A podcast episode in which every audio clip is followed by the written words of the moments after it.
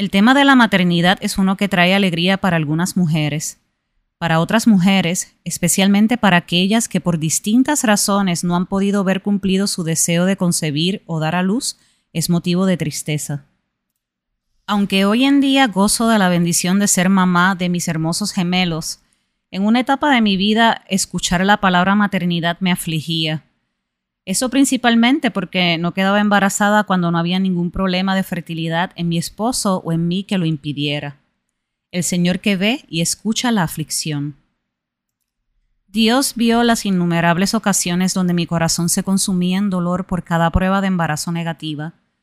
Estuvo conmigo cuando me entristecían las preguntas y conclusiones de algunos del por qué mi vientre no producía fruto fue amable y tierno aun cuando permití que la maternidad redefiniera mi identidad como mujer, como esposa y como hija de Dios. Mi actitud en ocasiones no fue la mejor para serte honesta. Me invadieron los celos y se amargó mi espíritu. Declaraba su soberanía con mi boca, pero dudaba en mi corazón de su bondad. Agradecida estoy que la gracia de mi Señor Jesucristo fue más grande que mi frustración y falta de fe en su plan. El Señor fue compasivo y no me trató conforme a mi pecado ni me pagó según mi maldad. Salmo 103.10.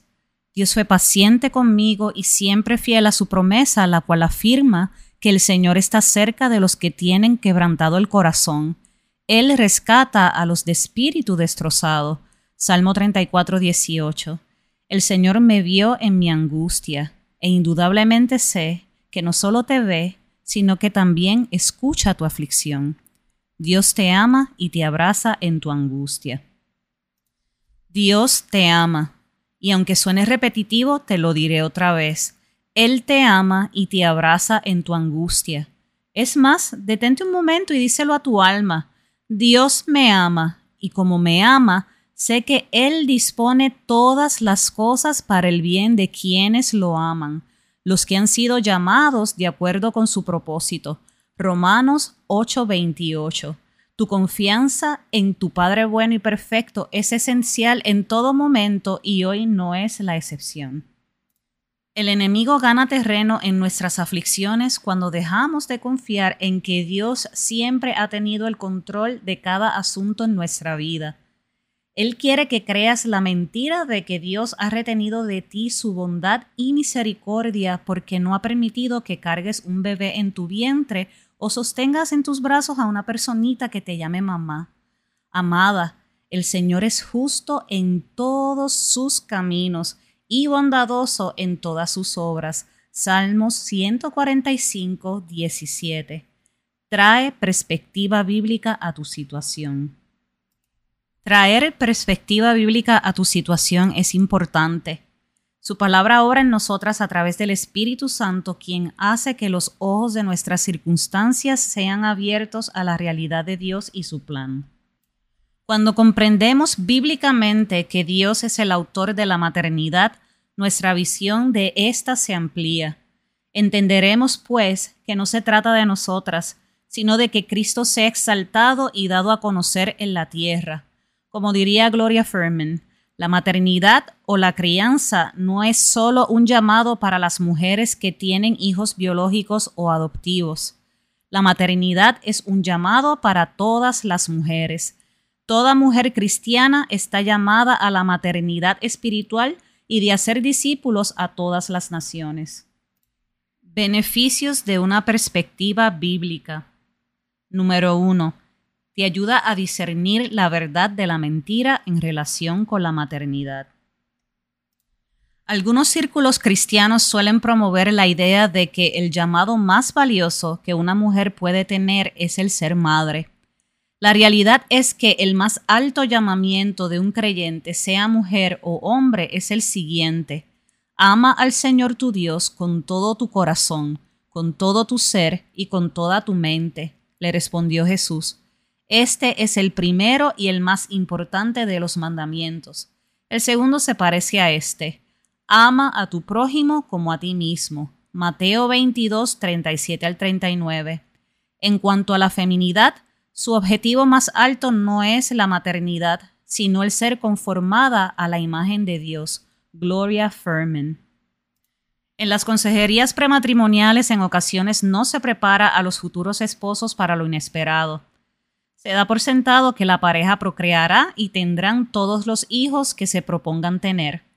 Erróneamente se les enseña que los hijos serán el sello del pacto matrimonial y que no se es una familia hasta que éstos lleguen a completarla. Los hijos ciertamente son una bendición del Señor. Salmo 127, 3, 5a pero sería antibíblico pensar que los hijos son quienes unen, solidifican o completan el matrimonio. Solo Dios tiene el poder de hacerlo y Él no necesita intermediarios para llevar la tarea a cabo. Así que ya no son dos, sino uno solo. Por tanto, lo que Dios ha unido, que no lo separe el hombre. Mateo 19:6. La palabra no promete que cada creyente tendrá hijos de manera biológica y cuando se tienen es por voluntad de Dios. Conoció Adán a su mujer Eva, la cual concibió y dio a luz a Caín, y dijo, por voluntad de Jehová he adquirido varón. Génesis 4.1. Para algunas parejas, los hijos llegarán a sus vidas a través de la adopción, causa de mucha estima para Dios. Por las escrituras podemos tener convicción, por fe en Cristo, de que, pese a pronósticos o diagnósticos, si en su voluntad Dios ha dicho que tendrás hijos de manera biológica, lo verás hecho, porque para Dios no hay nada imposible. Lucas 1:37. Si no ocurre como lo has pedido, quiero recordarte que la voluntad de Dios sigue siendo buena, agradable y perfecta. Romanos 12:2. Es Dios quien te define como mujer. En Él se encuentra tu identidad, no en la maternidad. Número 2. Expone tu corazón a ser examinado por Dios. Nada hay tan engañoso como el corazón. Jeremías 17, 9a. Puede dirigirte a codiciar la maternidad al punto de sentirte insatisfecha Dios no quiere que tu deseo de ser madre se vuelva un ídolo que ocupe el lugar que solo a Él le pertenece en tu vida. Es por eso que tenemos que ir a la palabra diligentemente para que Dios examine y apunte nuestro corazón a su voluntad. Si entiendes que el Espíritu Santo te está hablando en relación a esto, ora, arrepiéntete y ríndete a sus designios. Quien encubre su pecado jamás prospera. Quien lo confiesa y lo deja haya perdón.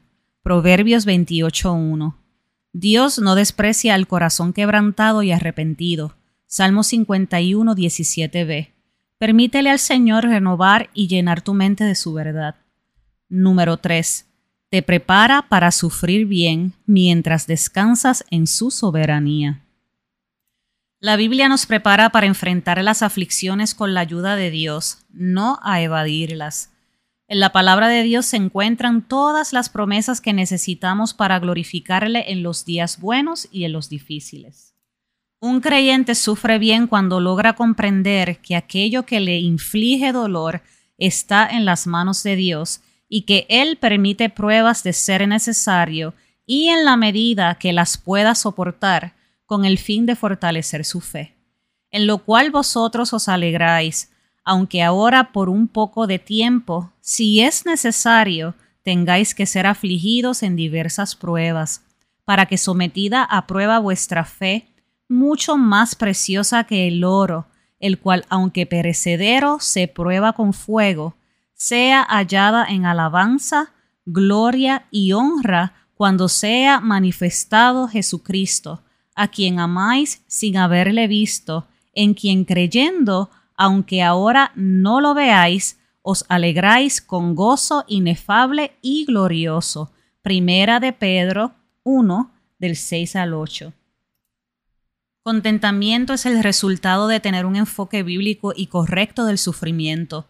Contentamiento es una práctica consistente en el creyente de traer a su memoria las bondades de Dios en el pasado y la afirmación de estas con gratitud en su presente como lo hizo el salmista.